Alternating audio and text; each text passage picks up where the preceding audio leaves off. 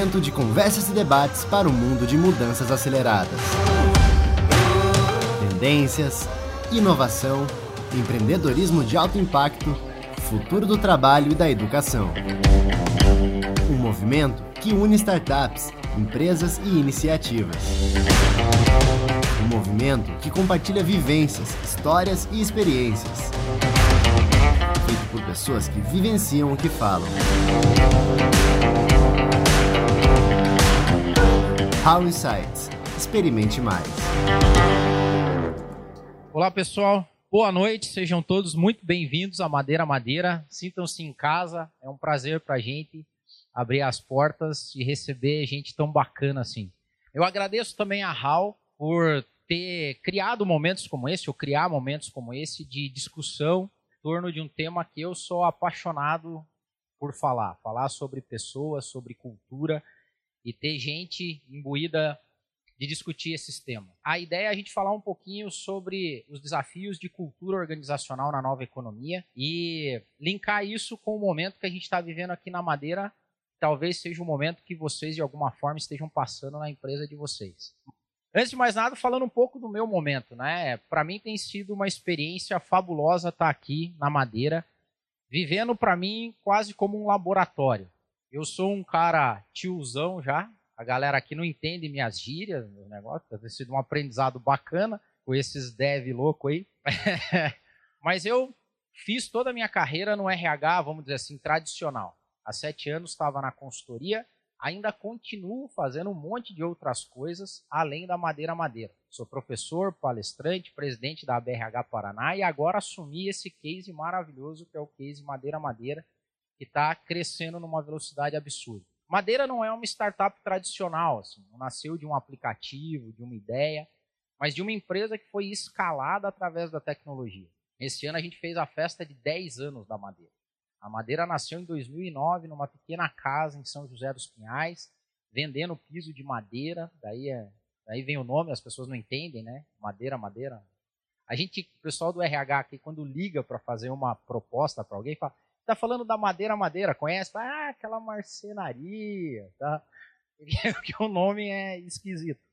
Então eu vou falar um pouquinho para vocês de como eu enxergo cultura, os desafios de cultura organizacional, os desafios de implementar um mindset dentro dessa nova cultura organizacional e o que, que a gente tem feito aqui na Madeira para que isso seja realidade.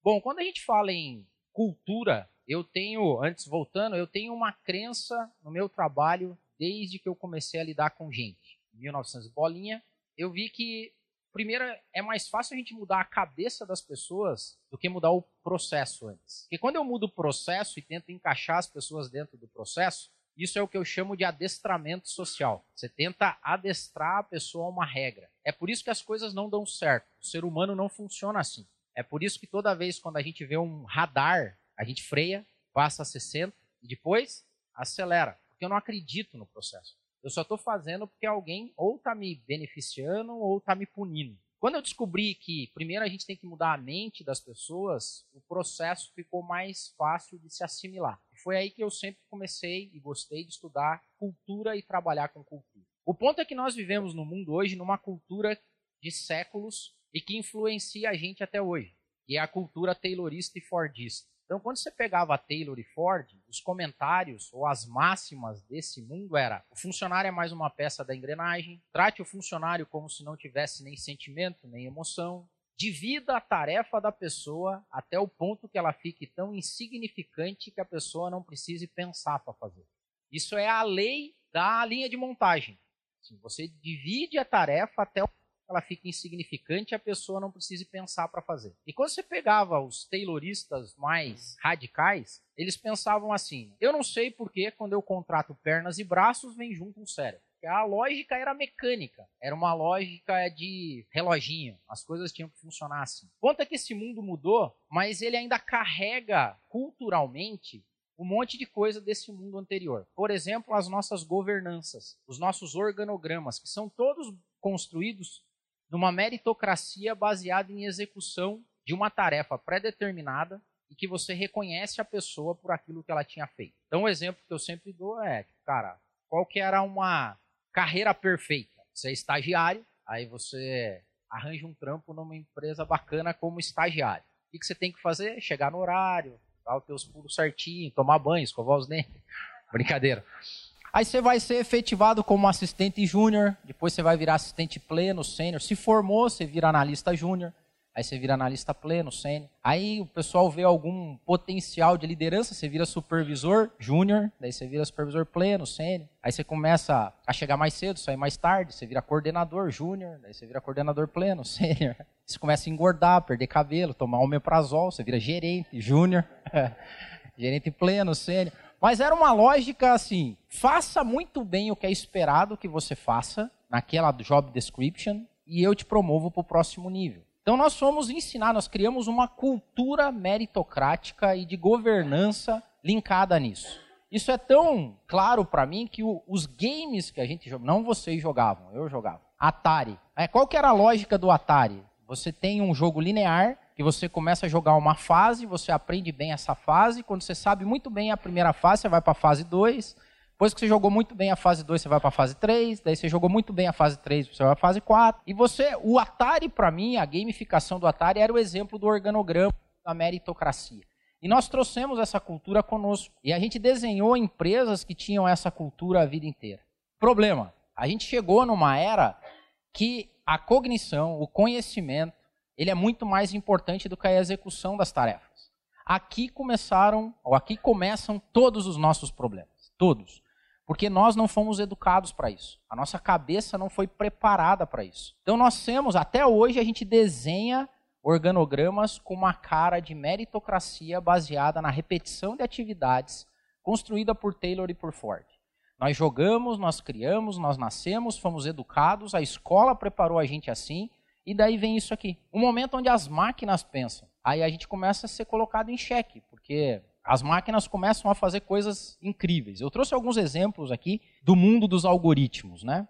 O AlphaZero, que é o novo algoritmo de xadrez, detonou o Stockfish 8, que era o grande software de xadrez do mundo. O Stockfish armazenava dezenas de milhares de jogadas de xadrez. E o AlphaZero foi criado para aprender a jogar xadrez. Nunca ninguém ensinou ele. Foi um algoritmo de deep learning. Hoje, o AlphaZero não só aprendeu a jogar xadrez muito bem, como ganhou do Stockfish uma porrada de vez já. Ou seja, guardar informação e repetir, que era assim que o, que o Stockfish 8 aprendia. E de tanto jogar xadrez, ele aprendeu como jogava xadrez e guardou um monte de jogada de xadrez. O AlphaZero não, ele aprendeu a jogar xadrez e ele se desenvolve jogando sem guardar a memória prévia. E ele ganha hoje do Stockfish. A gente tem o Wobot. O Wobot é o primeiro é, algoritmo psicólogo do mundo. Hoje você consegue, através de algoritmo, um algoritmo que te acompanha em tudo que você faz. Vê os posts que você posta, as páginas que você acessa, o teu mood, a tua vibe, em estudos, por exemplo, de tweets de pessoas que se suicidaram, colocando em conexão depressão leve, profunda, tudo. Eu, o Obot consegue ser um psicólogo 24 horas. E outra, ele tem mais acesso do que o teu terapeuta, porque o teu terapeuta não sabe as páginas que você acessa. Ele sabe. A Deep Knowledge criou um algoritmo chamado Vital, que tem assento hoje num board.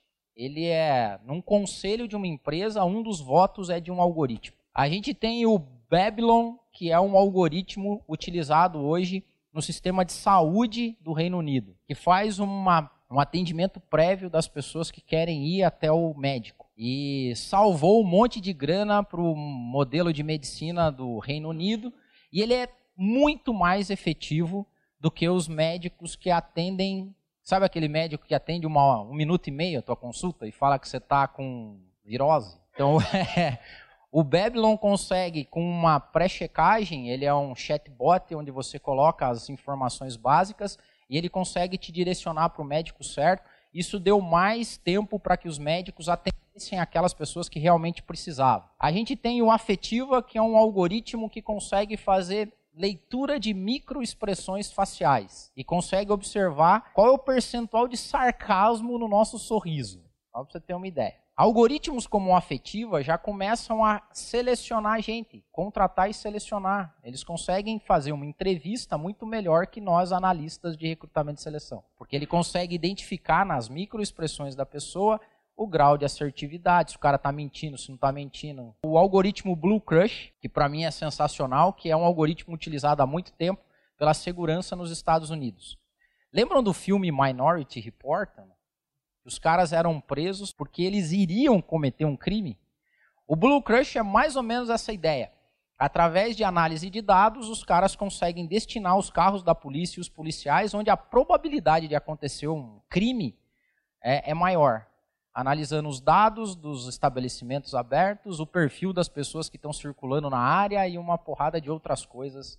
As máquinas pensam. E nós vivemos hoje num mundo onde algoritmo é quase uma nova é um novo ser, cara. Tem gente se relacionando com algoritmo já. Sério, tem pessoas que se apaixonam por assistentes ou por algoritmos. Até casam com eles, não é mentira. Essa é a verdade. Isso nos traz até a rede neural que, quando você olha esse mundo de algoritmos, eles não têm nada a ver com Taylor, com Ford e nem com a cultura que foi criada pelo ser humano. Basicamente por isso aqui, ó. Redes neurais trabalham com base em colaboração. E nós, seres humanos, a nossa cultura Brasil 2019 2020 não é uma cultura de colaboração. Nós ainda vivemos o mindset da competição.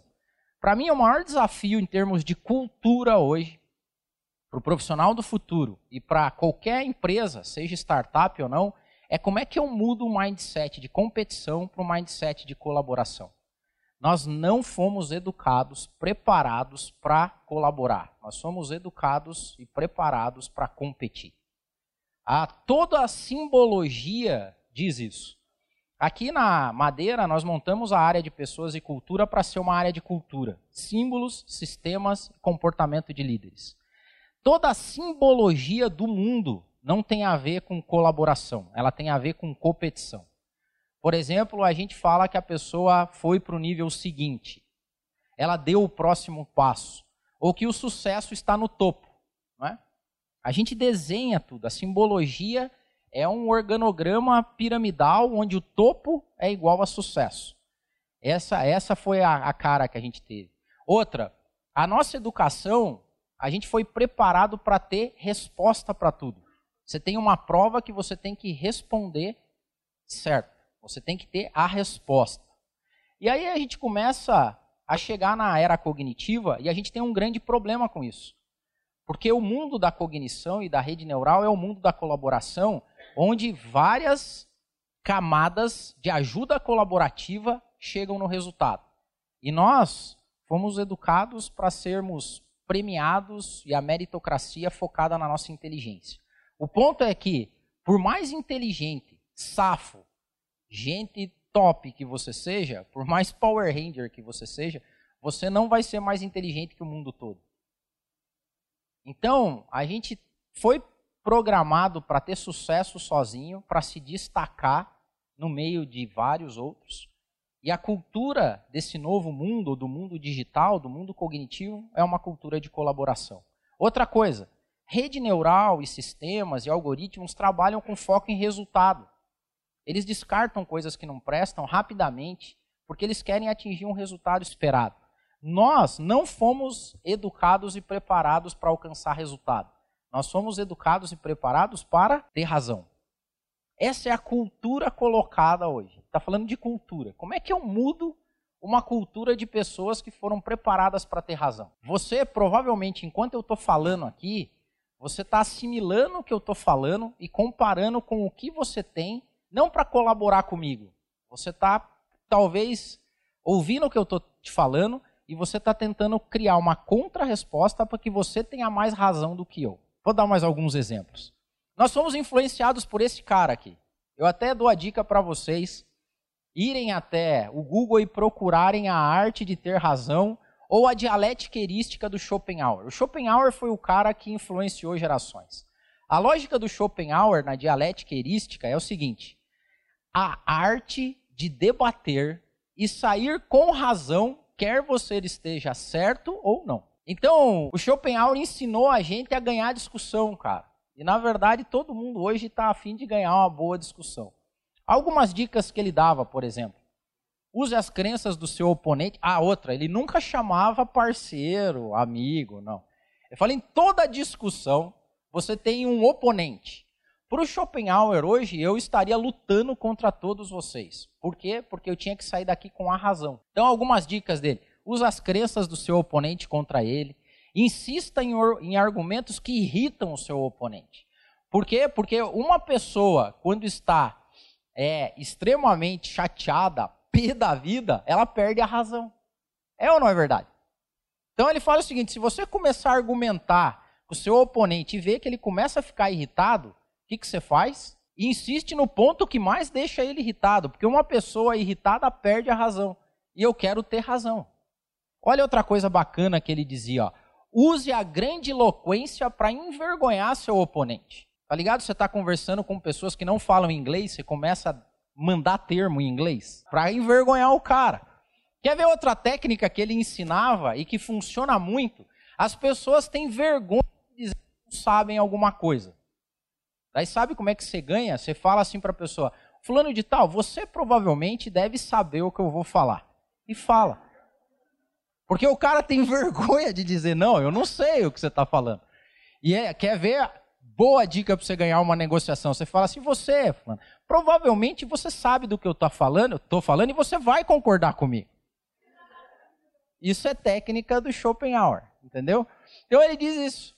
E ele fala assim, ó, quando você não tiver muito, ou tiver que está perdendo, desvia o assunto, tal.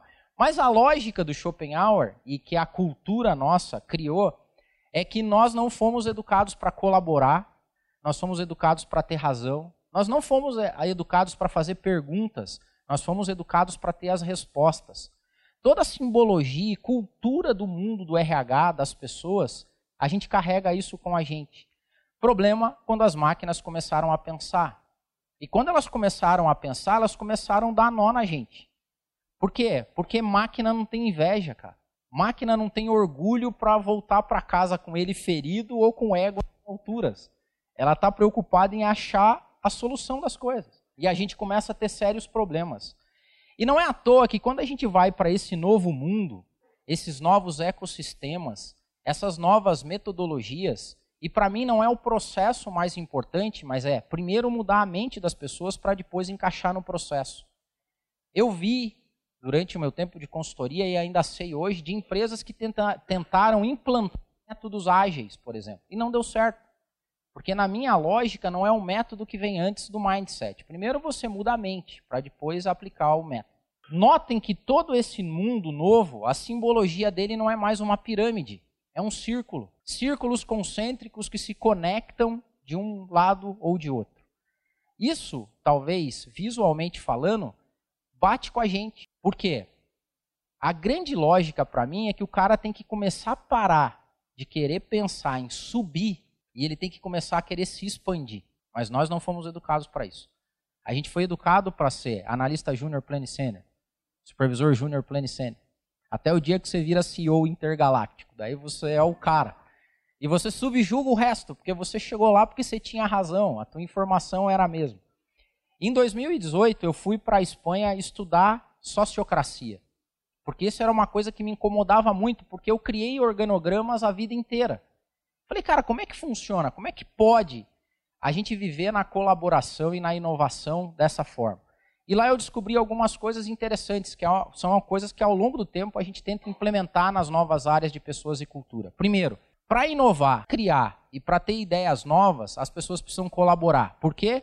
Porque por mais que eu queira, eu não sou mais inteligente que o mundo inteiro. Então eu tenho que ter uma coisa que é dificílima conseguir em termos de soft skills, que se chama humildade. A humildade é a única força capaz de quebrar com o ciclo do orgulho. Qual que é o ciclo do orgulho? Eu não ensino nada para quem já sabe tudo. Mas eu fui educado para saber tudo. Eu tenho meus degrees para provar que eu sei tudo. Então, essa força tem que ser quebrada. E ela só é quebrada quando você iguala todo mundo.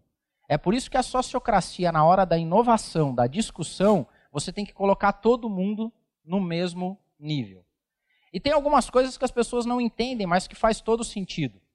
qual que é a simbologia por trás do modelo startup? Por que, que não tem baia? Por que, que as pessoas se vestem iguais?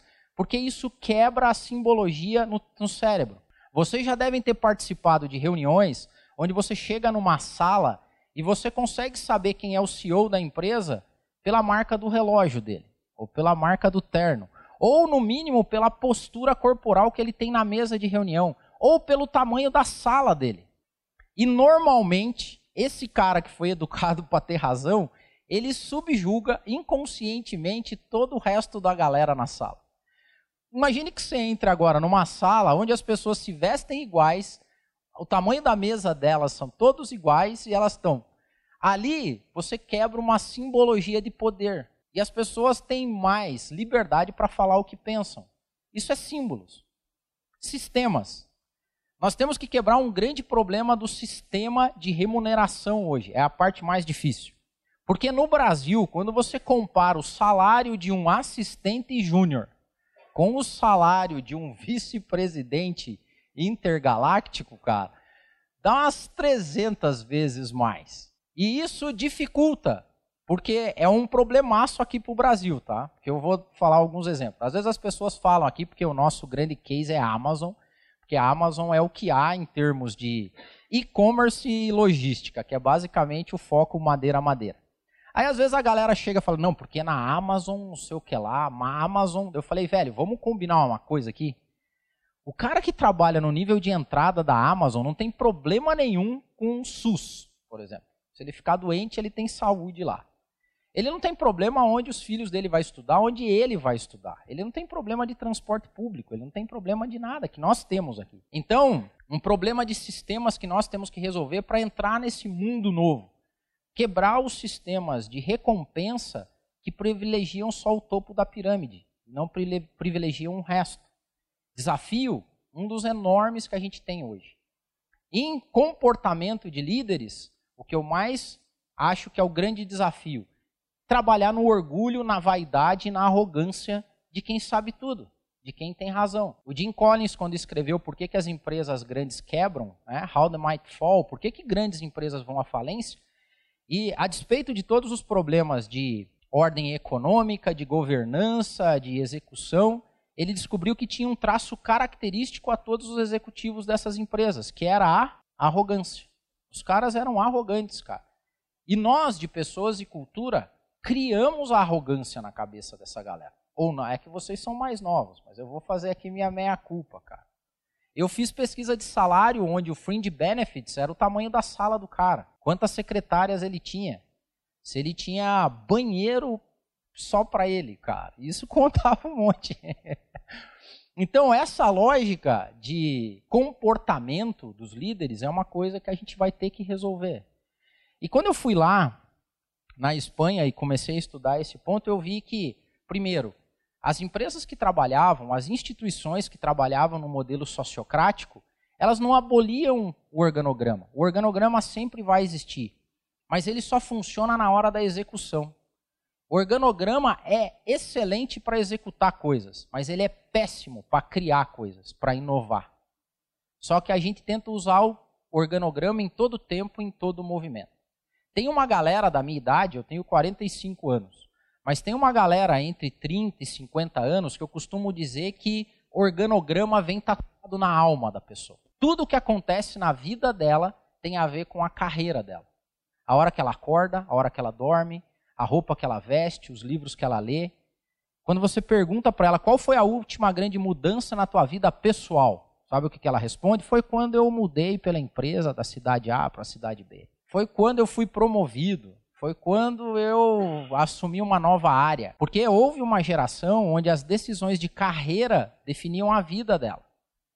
E tem uma nova geração que quer que as decisões de vida definam a carreira. E esse é um outro desafio da área de pessoas e cultura. Como é que você congrega anseios e motivações cada vez mais diferentes? Na minha visão, só tem uma saída para isso: as pessoas serem empresas. É, eu, por exemplo, sou uma empresa, adeildo.com, mas eu levei uma boiada do meu pai, cara. Eu tenho um nome louco. Eu não tive dificuldade de comprar esse domínio, entendeu? se você se chama João, perdão, cara, mas vai ser difícil aí, Maria. Porque o futuro vai estar tá reservado aos cérebros.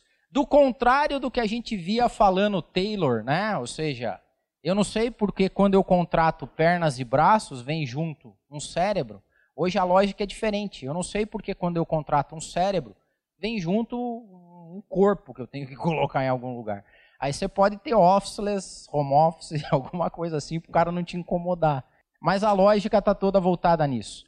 Dá uma olhada como os games mudaram também. Se antigamente nós éramos, nós jogávamos jogos lineares que nos premiavam porque a gente repetia sempre a mesma tarefa e fazia isso e passava para o próximo nível. Então, quem jogava um jogo Atari sabia o que acontecia na fase passada. Porque de tanto jogar a fase passada, você decorava ela. Então você sabia aonde vinha o avião, aonde vinha o inimigo, aonde você tinha que matar, aonde você tinha que pular. Então era uma lógica que privilegiava, lembra? Meritocracia baseado no que você fez depois. Quando eu fui ver o meu filho jogando Minecraft, eu descobri que o Minecraft era uma sociocracia que diversos mundos se conectavam através de um propósito comum. Então, quando eu olhava que o meu filho estava no mundo do Gabriel, que era um amigo dele, e que o objetivo daquele dia era criar um script para um vídeo que ia ser postado no YouTube. Aí eu falava, pô, legal, e eu chegava pro meu filho, pô, não tem fase para passar nesse jogo aí? Porque eu gosto de passar fase, entendeu? E ele falou, não, pai, não tem. Eu falei, quem que está liderando essa poioca? E ele falou assim, é o Gabriel, porque o mundo é do Gabriel. Passava um tempo, eu voltava e perguntava, o que está rolando? Ele falou, pai, estão no meu mundo.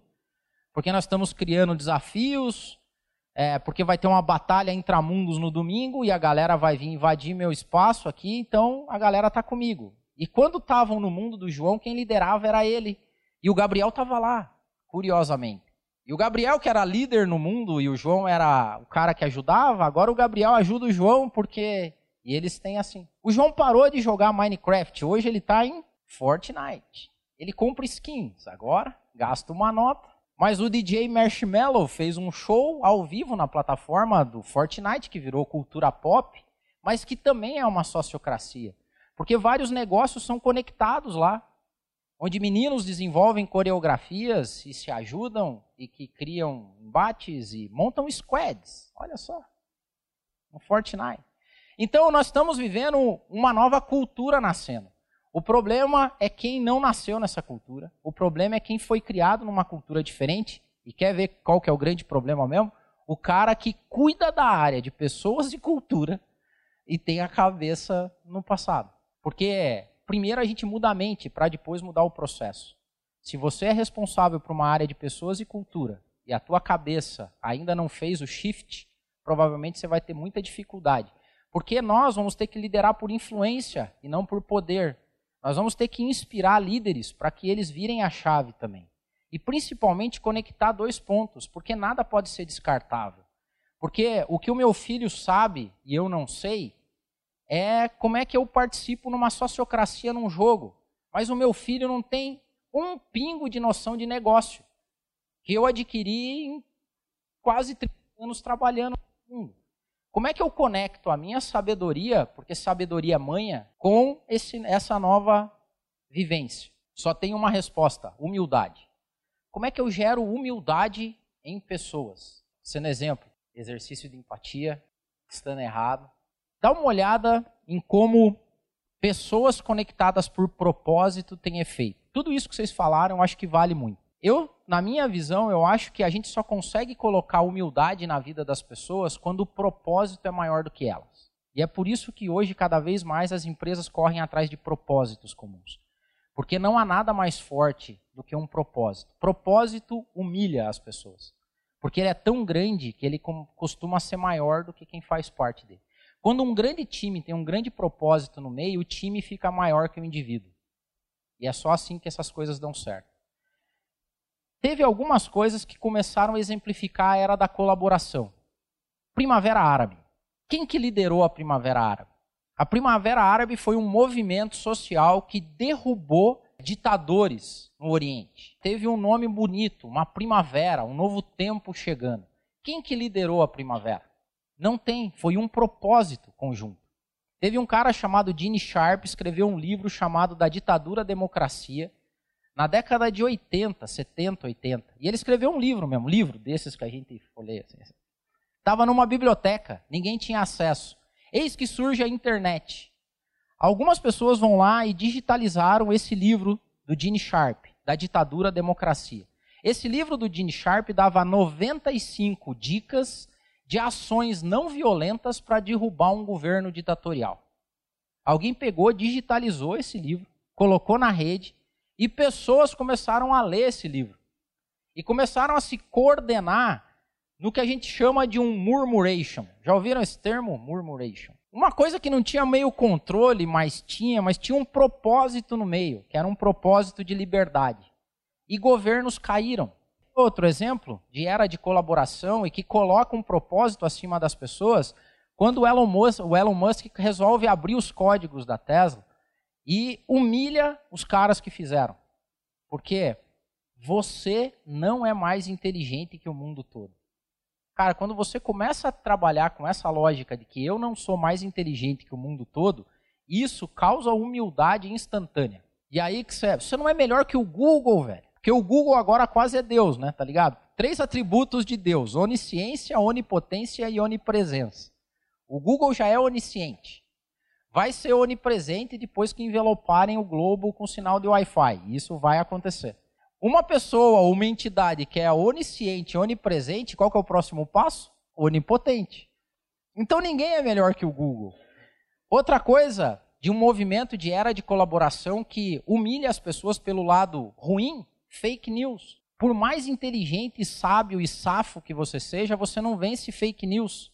O mundo tá louco. Agora a gente vai ter deep fake news. Já sabem dessa ou não?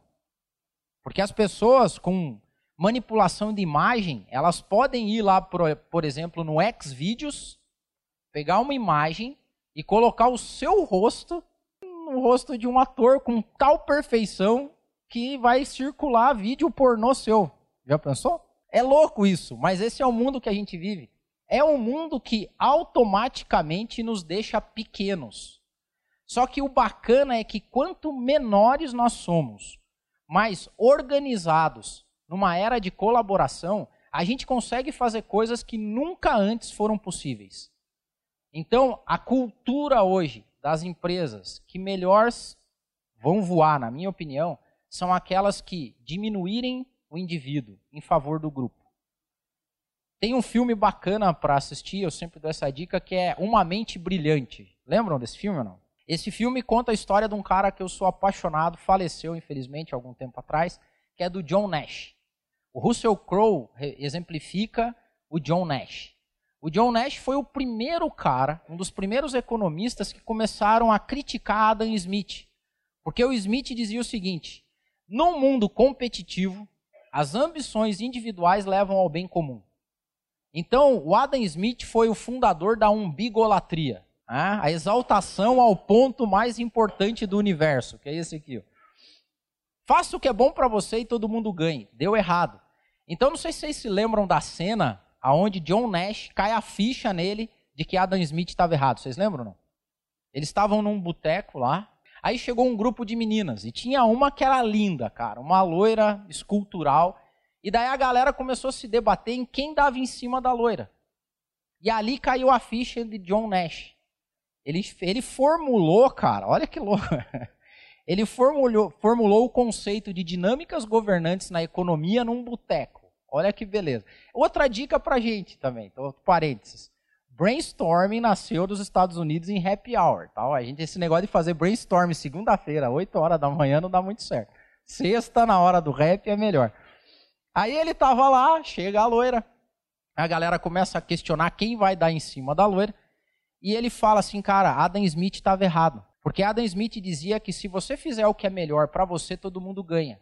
E ele falou, cara, se todos nós formos darmos em cima da mesma mulher, só um vai ficar com ela. E as outras não vão querer a gente, porque a gente deu em cima da mesma mulher. E ninguém gosta de ser a segunda opção. Mas e se nenhum de nós der em cima da loira? Ou a gente combinar antes quem vai chegar em quem? A chance de que todo mundo ganhe é melhor. A lógica de dinâmica governante é: o melhor resultado não vem quando você faz o que é melhor para você. O melhor resultado vem quando você faz o que é melhor para você e para o grupo. Quando você faz o que é melhor para você e para a empresa onde você trabalha. Isso quebra toda a lógica de organograma e toda a lógica de conceito de carreira que a gente tinha. Né? Eu trouxe um exemplo aqui para vocês. Murmuration. De onde eu tirei esse, esse termo? Tem um livro chamado Macroeconomics. Livro de dois economistas que, segundo eles, o Don Deb Scott e o Anthony Williams, a era da colaboração surgiu quando o mundo viveu o efeito WIC, aonde todo o conhecimento ficou disponibilizado. Hoje a nuvem é o depósito digital de todo o conhecimento humano. Então, a economia cognitiva diminui como pessoas, mas nos fortalece como grupo. Problema: nós não fomos educados para trabalhar em grupo. Nós somos educados para vencer, ter razão e chegar em primeiro lugar. O movimento de impulsos dentro de uma rede neural ele é muito parecido com o movimento dos estorninhos em murmuration. E por que, que eu queria terminar com essa informação? Porque eu acredito piamente que se nós em Curitiba ficarmos competindo entre as startups, nós já perdemos. Nós já perdemos. O nosso modelo ainda continua o mesmo do passado. A gente já perdeu para os Estados Unidos, para a Europa, para qualquer outro lugar do mundo. Mas se a gente efetivamente criar, querer criar uma cultura que inspire as pessoas a trabalharem em colaboração, como é o movimento dessa nova era, tem que começar pela gente. Senão a gente não vai conseguir influenciar. Senão eles não vão se espelhar na gente. Se nós somos área de pessoas e cultura, a gente lidera pelo exemplo. Então, o meu desejo é que disso aqui, de cada vez mais, seja através da HAL, quem for, que todos nós nos diminuamos, sejamos como pequenos estorninhos, mas que a gente faça um murmuration Power Ranger, cara, e que Curitiba seja das galáxias. Obrigado aí, sucesso.